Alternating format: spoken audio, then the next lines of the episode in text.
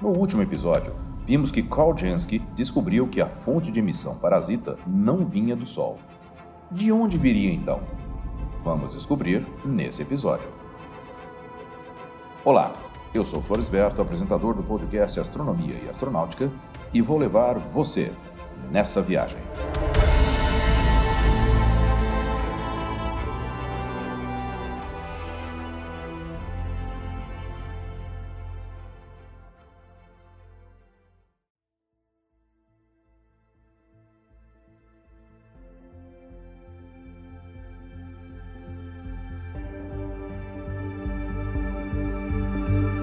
Como Jansky não sabia explicar a fonte das emissões parasitas, passou então a estudar astronomia e a fazer perguntas aos colegas.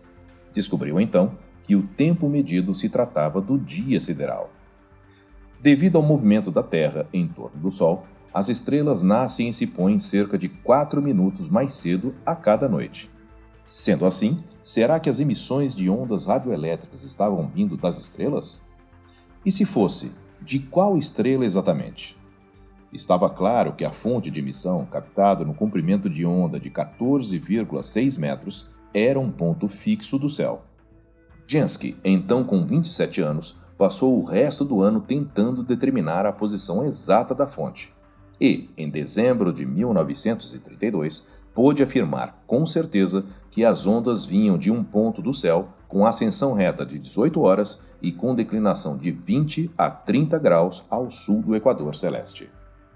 Essas coordenadas correspondiam à constelação de Sagitário, constelação que, segundo teorias recentes, é onde se localiza aproximadamente o centro da nossa galáxia. Portanto, a radiação radioelétrica captada pelo carrossel de Jansky era emitida pelo centro da galáxia, Essa descoberta causou sensação, com os jornais dando destaque para a descoberta. Na época, as pessoas perguntavam se essas emissões não seriam mensagens enviadas, via rádio, por outras civilizações. Uma rádio, inclusive, colocou em seu programa os sons captados por Jansky, que provinham de uma distância de 250 milhões de bilhões de quilômetros. Mas qual seria a explicação para essas emissões?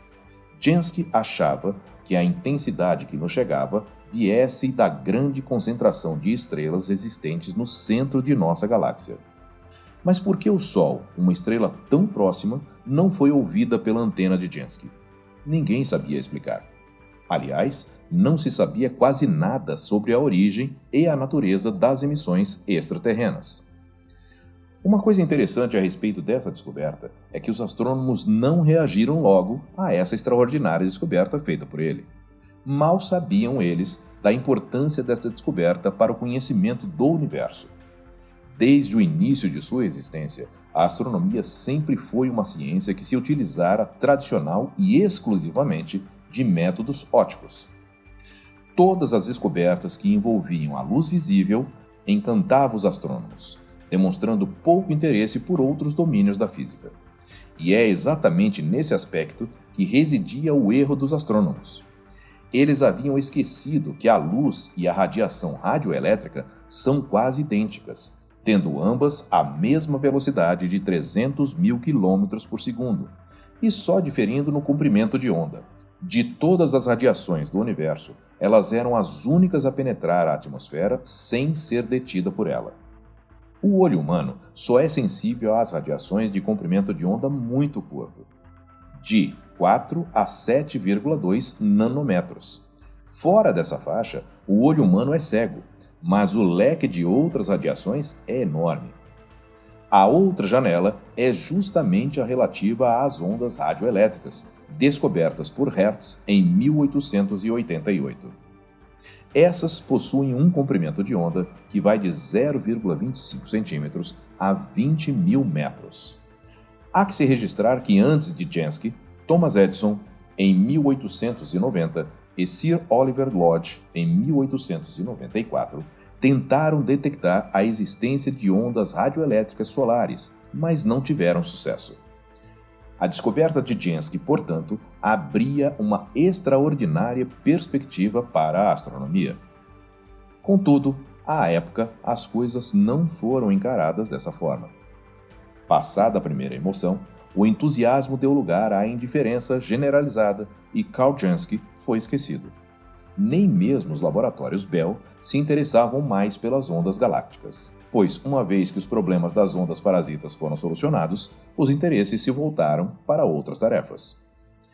Jansky ainda tentou convencer seus superiores a continuar com as pesquisas com a radioastronomia, mas, desencorajado pela indiferença com que sua descoberta foi acolhida, Jansky abandonou os trabalhos em 1938. Ele morreu em 1950 sem nunca ter reiniciado as pesquisas no campo da radioastronomia. Seu irmão, Cyril Jansky Jr., disse para a família, após a morte de Carl, que sua contribuição para a ciência era tal que o valor total de sua descoberta não seria reconhecido durante pelo menos meio século. No entanto, seus estudos não ficaram esquecidos e produziram uma impressão profunda em um jovem Chicago, a ponto de mudar completamente a sua vida e a história da astronomia. No próximo episódio, você vai descobrir quem é ele. Eu sou Floresberto, produzi e apresentei este podcast Astronomia e Astronáutica. Até a próxima viagem.